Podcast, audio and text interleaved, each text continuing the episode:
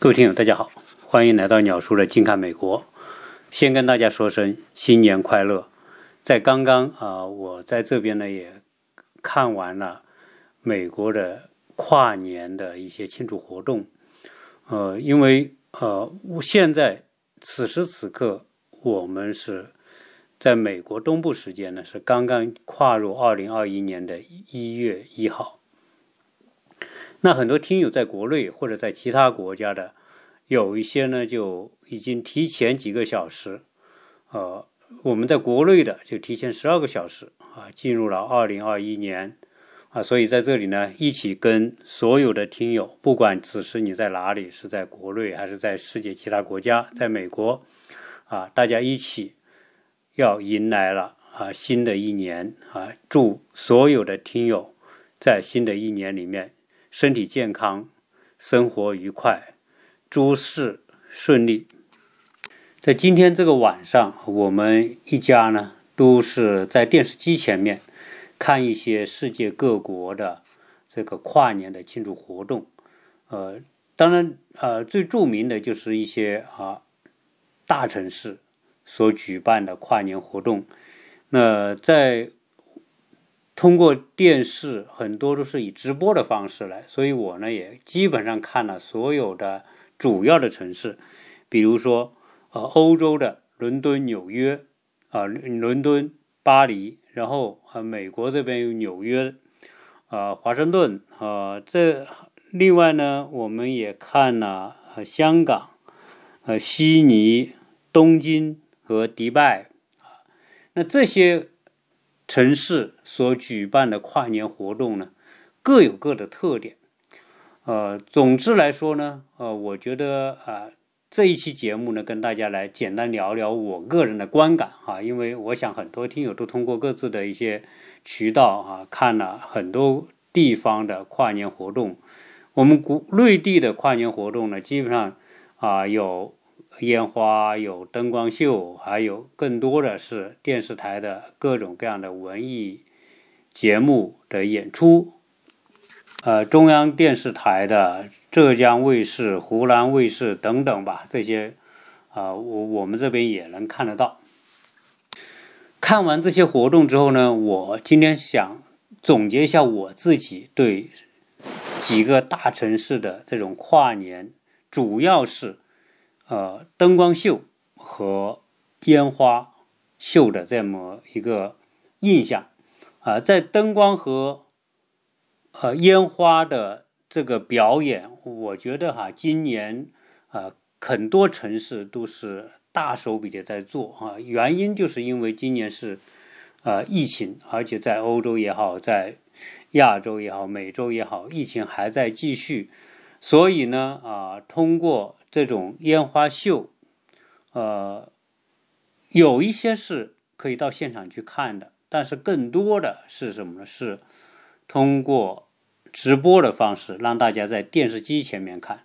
这样一来呢，大家不用挤在啊那么多的人挤在一起啊，包括纽约的时代广场。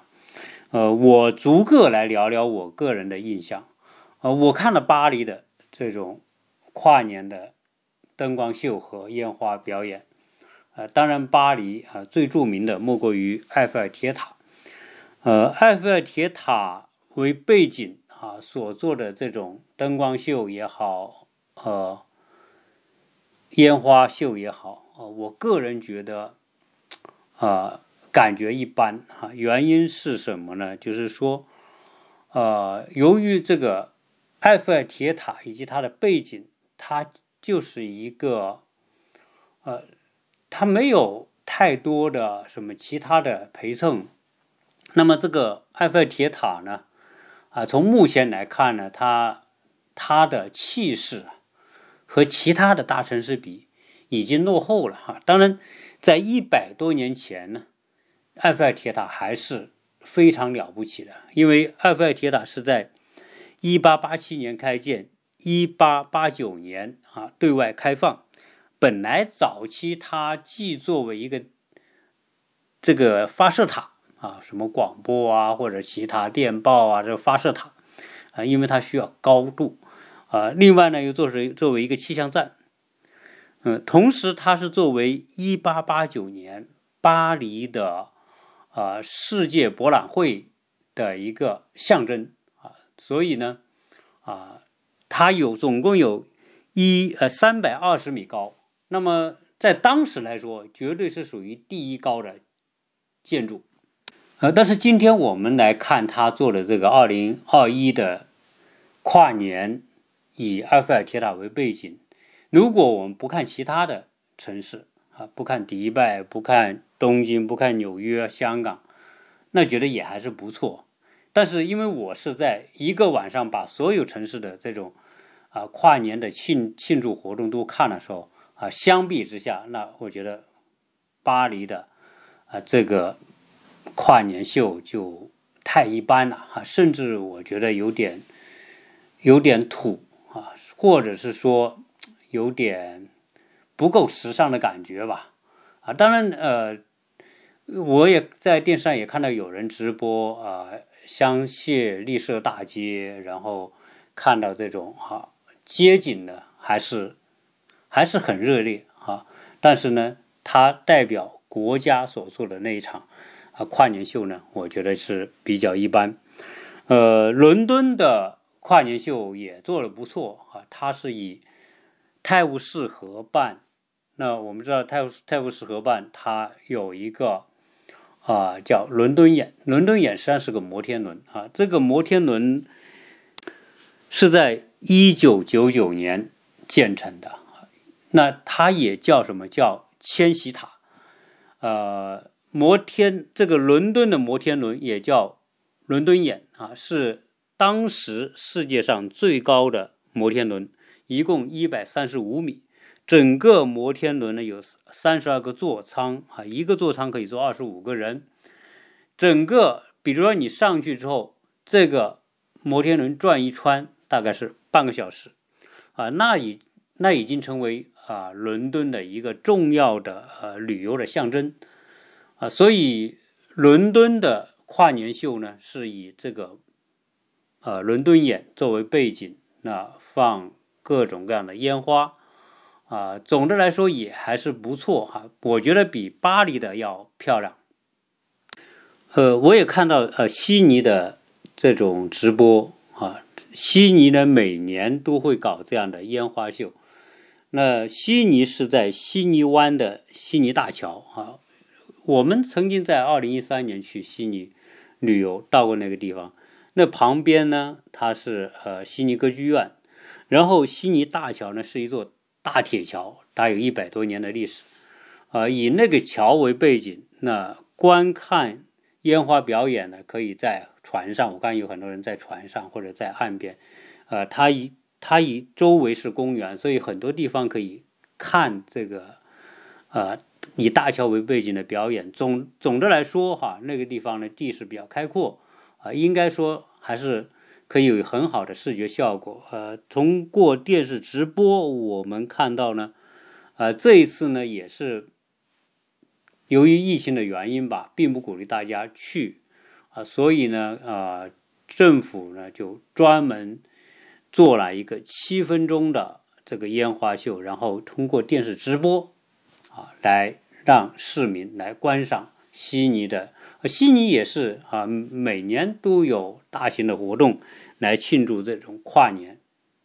香港我看到的这种跨年秀呢，有两个，一个是在香港的迪士尼啊，以香港迪士尼古堡啊为背景，那它呢是灯光加烟花啊，主要是灯光，因为它以那个。迪士尼的那个建筑为背景，然后呢，通过啊激光 LED 的这种显示啊，把迪士尼的一些经典的一些动画啊，在这个过程当中播放出来啊，也有烟花啊。当然，呃，香港呢啊维多利亚湾每年也是有这种大型的烟花秀啊，所以也是非常的热烈。呃，在纽美国呢，啊，很多城市都有这种烟花啊，所以这个烟花呢，今年我想这个销量是特别的大，肯定毫无疑问，这些烟花呀，绝大部分是从中国出口的。啊，中国的几个地方，一个是湖南啊，浏阳的烟花是全世界知名的啊。江西还有个万载哈，也是做烟花，当时也是很有名的，但是比不过呃湖南的浏阳的烟花啊，出口到世界各地啊。现在的烟花越做越漂亮。纽约呢啊，有两个地方，我们看到今年的呃时代广场。啊，去年时代广场的跨年，我们是在纽约，但是我们没去现场，因为去年跨年的时候呢，疫情还没有爆发，呃，所以呢，当时现场是很多人啊，号称百万人吧，但是实际上呢，应该没有。今年呢，我看了一下时代广场的跨年的呃直播，那人就少多了，毕竟是疫情的原因，所以啊，人是受控的啊。三三两两还是有人，呃，但是呢，没有大型的表演，只有什么呢？只有那个水晶球啊，以及跨年的倒计时，呃，基本上来说呢，气氛跟去年比那就不能比哈，但是还是做了一些活动啊，所以今年的时代广场啊，就显得要冷清很多。在我的呃观。感当中，让我印象最深刻的有两个城市的跨年，一个城市是迪拜，啊，迪拜毫无疑问呢，它已经成为中东最重要的国际化的城市，也是商贸中心、交通枢纽啊，旅游的一个啊最重要的城市。所以啊，迪拜呢，它今年哈，我看它的这种表演呢。仍然是以那个迪拜塔，也就哈利法塔为背景，呃，这种我我感觉他这个啊跨年秀做的是相当的有水平，而且整个策划啊，包括它的这个城市环境，那迪拜呢白天看是不好看的啊。如果我们大家可以在网上搜看迪拜的一些视频或者一些图片，你要看它白天的景象呢，除了高楼。之外就是啊，漫漫的沙漠啊，所以基本上来说呢，就是晚上呢，由于你看不到沙漠，看到的是迪拜啊诸多的高楼大厦那些摩天大楼，所以灯光的这种组合之下呢，迪拜的夜景是相当美的。然后呢，呃，迪拜塔是整个迪拜的城市的一个中轴的中心，所以啊，迪拜塔呢又是。世界上最高的建筑之一啊，原来是毫无疑问是最高的建筑。所以我们是在二零一五年去迪拜旅游，呃，参观过这个迪拜塔啊，当然也参观这个什么帆船酒店啊。当时我们也是跟团去的啊，作为整个的旅游的流程啊，什么住一晚帆船酒店呢？然后呢，你可以自己选择性的去参观一些地方。呃，迪拜塔呢？当时是可以买门票上去啊，上到一百一百一十多层啊，然后呢俯瞰周围啊，这样这样的一个城市的景观。整个迪拜塔啊，也叫哈利法塔。这个塔的开发商叫穆罕默德阿拉伯，呃，他的这间公司叫。伊马尔，啊，所以在看这个灯光秀的时候呢，最后会打出这个伊马。这个伊马尔是一个建筑开发公司啊，也是属于迪拜塔的拥有者。那这个开发商是一个很厉害的人，他是阿拉伯人，他是在美国留学，后来呢就是做金融啊，在做各种开发、做投资啊，他是中东啊。最有影响力的这个企业家之一啊，所以呢，这个迪拜塔在他的这个打造之下，现在已经成为中东的一个象征。呃，迪拜塔的总共高度是八百二十八米，呃，一共有一百六十九层。当时它是在二十世纪初建的，用了五年时间建成，二零一零年开放，总共花了十五亿美元。啊，以今天来看呢，十五亿美元建一个一百六十多层、八百多米高的房子，也好像不算是造价特别贵的。可能你要把通货膨胀什么都算起来，肯定几十亿美元是有的。整个呃哈利法塔的建筑面积是五十一点七万平方米，啊，也是算是世界上应该说建筑面积最大的一个啊一个建筑了。由于啊，迪拜的开发、城市建设和开发，应该说算是做的还是比较成功。呃，加上他所建的这些，迪拜有众多标志性的建筑，包括帆船酒店，包括我们说的这个呃哈利法塔，还有包括这个迪拜的清真寺，啊，都是非常有名啊。我们去的时候呢，当然也是去参观了啊，当地的各种各样著名的这些景点。呃，由于迪拜作为一个商业中心、旅游中心和航空中心啊，它的知名度啊，啊应该特别高。后来呢，这个比它更有钱的，比迪拜、比阿联酋更有钱的，当然是莫过于沙特了。沙特阿拉伯啊，因为沙特阿拉伯啊拥有的这个石油储量啊，那是整个中东啊最大的。所以呢，啊，特别有钱。那后来呢，这个沙特啊，决定要建一个楼，超过这个迪迪拜塔，超过这个阿里法塔。那这个楼呢，叫吉达塔。吉达是沙特的一个地名啊，啊，这个城市也叫吉达。所以吉达呢，要建一个塔。这个塔呢，当时号称要建一千六百米。一千六百米就相当于哈利法塔的差不多两倍了。哈利法塔两八百二十八米，那它一千六百米，差不多是它的两倍。呃，这个塔也叫王国塔。这个当然中文的王国塔不好听啊，王国嘛啊，但是王国就是国王的国啊，王国塔啊，这你可能用阿拉伯语、用英语都无所谓，但是用中文就不好听。这个塔呢，造价。据说是两百亿美元，所以你看看这个塔还在建啊。那它在二零一零年建成的哈利法塔是十五亿美元，而这个塔要花两百亿美元。但是呢，后来由于这个沙漠的环境和地质条件啊，它是很难建这么高的楼啊，因为它的这个地基的需求啊，包括安全性啊，哈，各种各种因素吧。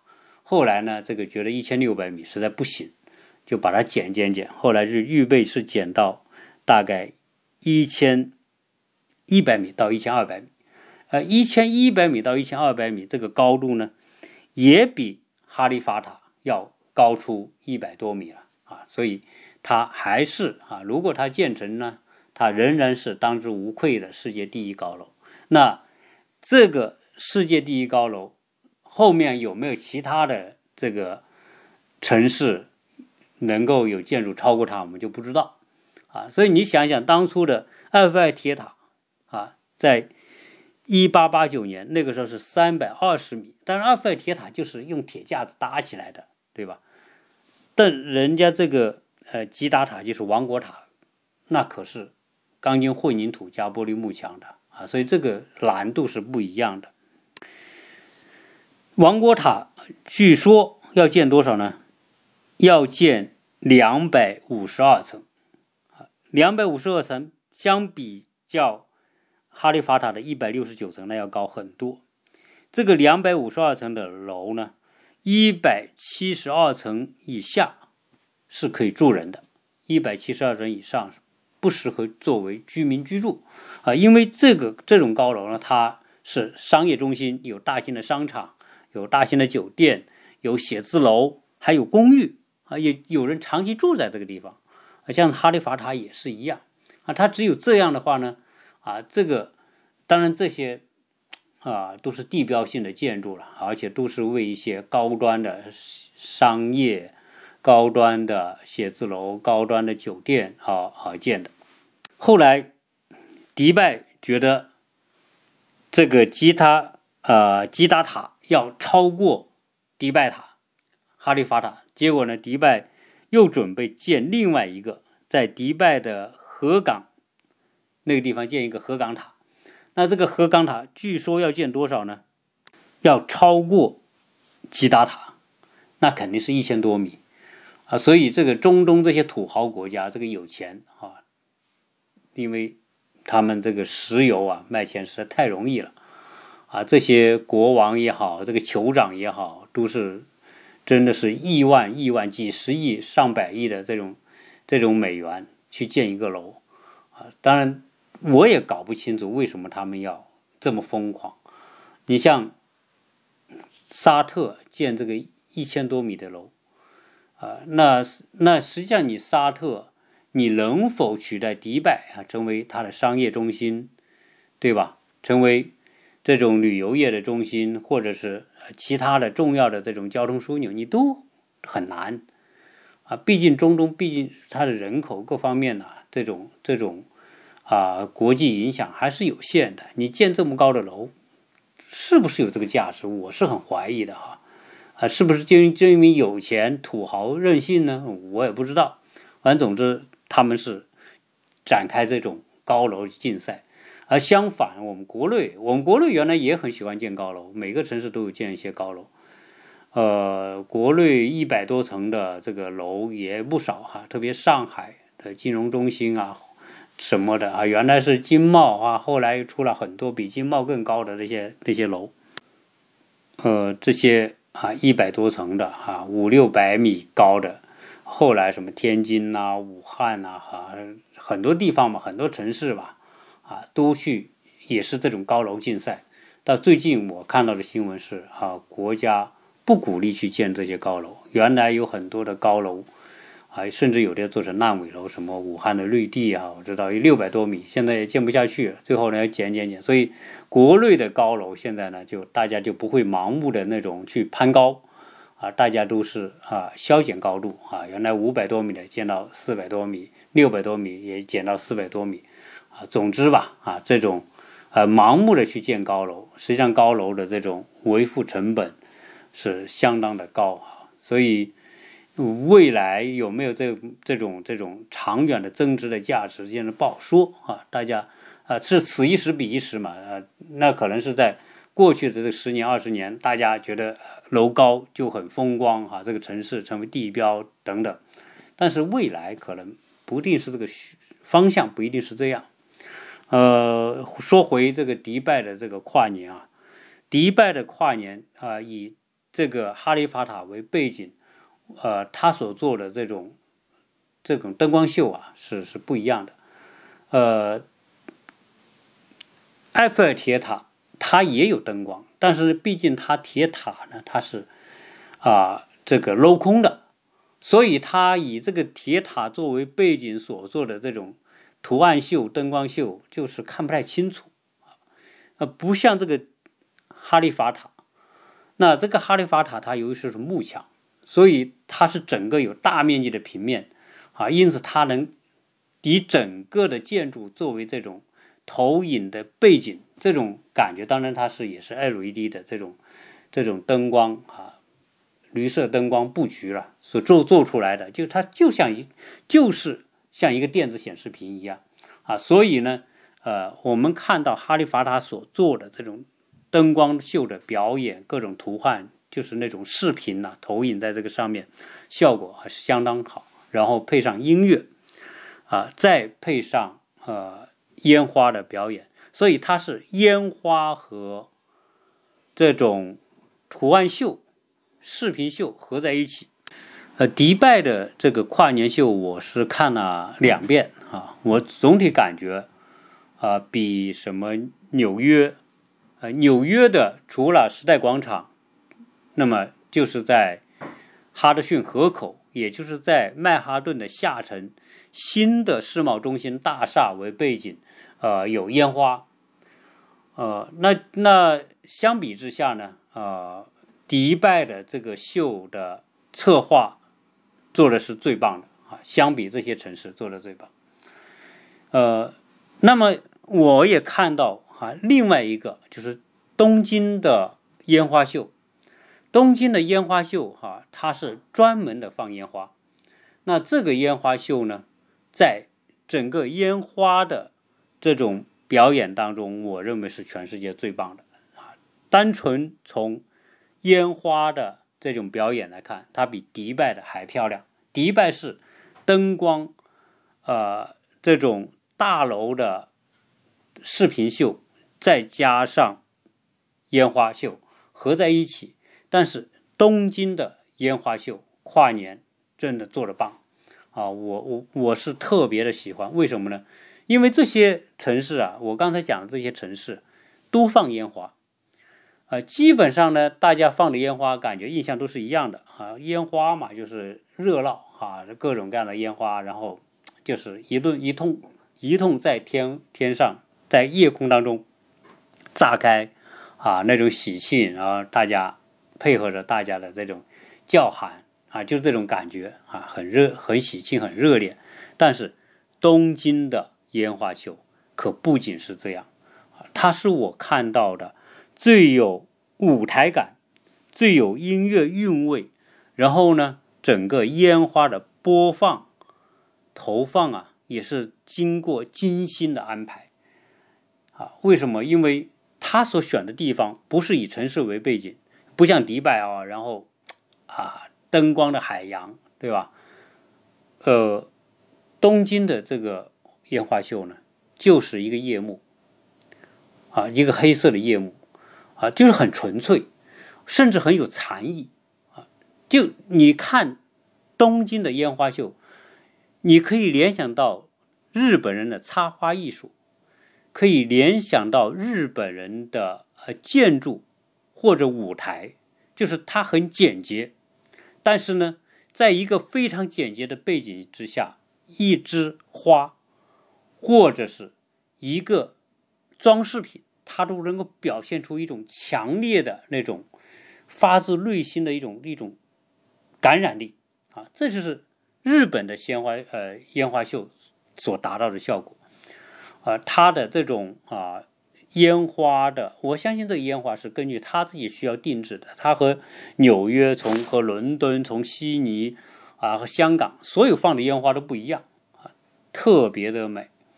我我因为我这个我没办法用语言去表达啊，因为它的那种，比如说这种菊花的感觉啊，那种绽放的感觉，以及它的这种编排啊，都特别像什么？就是特别像是一个舞台。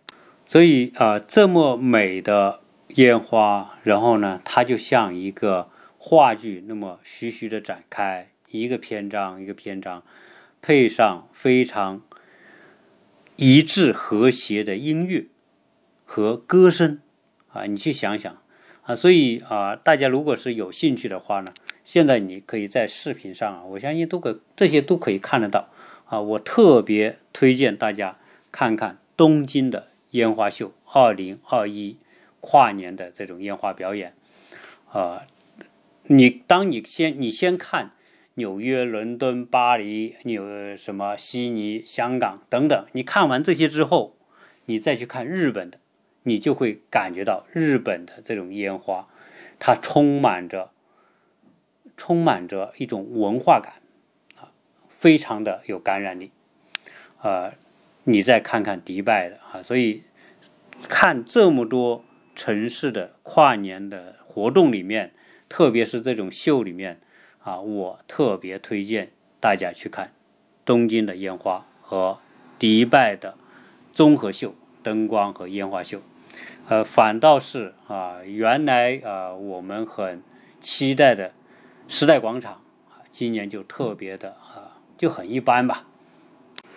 呃，说到这里啊，哈，最后呢，我还是有点感慨啊，就是说不知道为什么到了今天啊。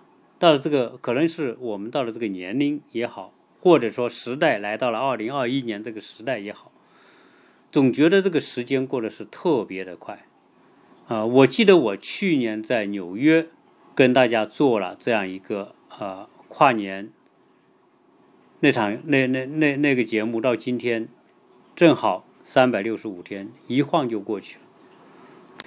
呃，时间过得快，我想。啊，和什么呢？和我们现在的这个每天的生活的方式以及信息对我们的影响，可能有特别大的关系。啊，同时我感觉到我们是进入了一个呃时间相对变得更快的一个加速度的过程啊。可能我们今天还在这里讲二零二一年的这种跨年，可能好像过不了多久又到二零二二年了啊。时间就是这么快，毫不留情啊。所以呢。对于我们人生而言啊，啊，每过一年啊，我们也是长大一岁啊。对于到了一定年龄的时候变老一岁，对于小孩子来说更啊更长大一岁啊。所以就是啊，回头看呢，一年一年三百六十五天，实际上我们很少人能活到三万六千五百天。如果你活三万六千五百天，就意味着什么？就意味着你就一百岁了，啊！到目前为止，能够过百岁的人，啊，原来是说人过七十古来稀啊，现在人人过百岁古来稀嘛，啊，能过百岁的人还是少数，啊，所以很多时候，啊，我们总说人生漫长，啊，来日方长，很多事想做，但是呢，想想来日方长，就先放下吧。啊，所以我想在这样一个跨年的时候啊，当然是我们一起庆祝啊，一起喜庆，一起送走这个疫情扰乱的二零二零年。我们希望二零二一年一切都会变得更好，疫情要过去啊，大家要恢复了正常啊，人们生活各方面会更有憧憬啊，更有期待。但是呢，同时我们也知道。实际上，我们一生当中啊，有很多东西啊，并不是真的来日方长，啊，有可能很多实事情，我们设想是来日方长，但是有可能就是时不我待，啊，所以，呃，每在这个时候，我就特别有感慨，啊，我们做一些许愿，我们二零二一年想做些什么？你最想做的是什么？啊，那就一定要去做。不要因为有来日方长的感觉，而把这些你认为特别值得做的事情给它落下了。呃，我呢，二零二一年想做什么呢？二零二一年啊，我最想的就是完成我的画画的计划啊。然后呢，我的这些画画的这些东西呢，我希望能够搞一场这个展示。当然，至于是什么展示，我现在还没有想好。但我更多的是希望通过网上展示，因为网上展示那就意味着呃没有边界嘛，谁都可以看得到，啊，但是呢，这个呢也需要你有一定的话题啊，要不然的话，现在这个信息爆炸的时代啊，信息爆炸的时代，往往会让很多东西啊被窒息掉，有的很好的东西，有可能你。很难进入到这样一个信息爆炸的这样主流的渠道里面去，啊，爆炸所带来的窒息作用实际上也很大，很多东西就被挡在这个之外，因为这个信息爆炸的速度太快，这个数量太多，我们一般来说大家的时间。会变得越来越有限，这也是为什么我们时间不够用的原因。你就打开手机，你看，你总觉得这个也想看，那个也想看，但是最后呢，你一天就这么点时间啊，所以很多东西你还是看不到啊。所以不管怎么样吧，啊，这是我最想做的事情，那我要去做啊。至于是多少人看到，是一万人看到，两万人看到，我不知道，但是我去做，做完之后，最少我没有一个遗憾，因为呃，很多时候啊。我觉得我们的生命并不掌握在自己手里，我们的人生，我们的生命，嗯，什么时候是终点不知道啊。所以，正因为在这样跨年的时候，我想告诫大家的是，我们并不是我们生命的主宰啊。在这里，因为我有很有一些朋友，呃，在在几年前。在事业非常顶峰的时候，就突然去世了。他在去世前，一切都是很美好的，事业很美好，收入很好，然后呢，在行业很有影响力，业界对吧？大家都是把他捧在作为明星那么捧着的。一夜之间，五十多岁嘛，那来个什么心脏病或者什么病，就把命夺去了啊！所以到了一定年龄的人啊，现在这个时候啊，有很多时候啊，是我们没法设想的很多东西。所以，先把我们认为最重要做的事情给他做了，即便真的老天说，呃，你要到天上去，那你最少你也少一点遗憾吧。我我就是这么想哈，在我的生命当中，有很多次的与死神擦肩而过的经历啊，所以每次想到这个的时候呢，我就想啊，作为一种忠告啊。送给大家啊！如果你说你想对你的亲人去表达，你想对你的爱人有什么表达？我觉得真的不要吝啬啊！你表达出来了，对方就收到了。有很多人是说，是说啊，我想表达，但是我就没有做这件事情啊。所以这些东西呢，把各种可能成为遗憾的东西。都以我们的这样一种清醒去把它填补掉。说我们想，天天跟我们在一起的人，可能我们也没有想要跟他们多一个拥抱，多一个亲吻都没有。我我想问我们的听友，你有多长时间没有跟自己的父母有个拥抱，对吧？跟你的爱人有个真正的用心的拥抱。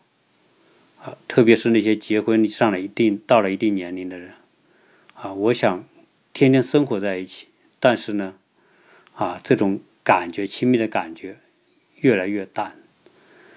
这个时候需要我们自己提醒，啊，在新的一年到来的时候，给你最亲近的人，跟他们说一声爱他，给他们一个拥抱，让大家。基于这样一种温情，为新的一年带来更美好的心灵的慰藉和更美好的家庭的氛围。祝所有的听友在二零二一年新年快乐，家庭幸福，身体健康。谢谢大家。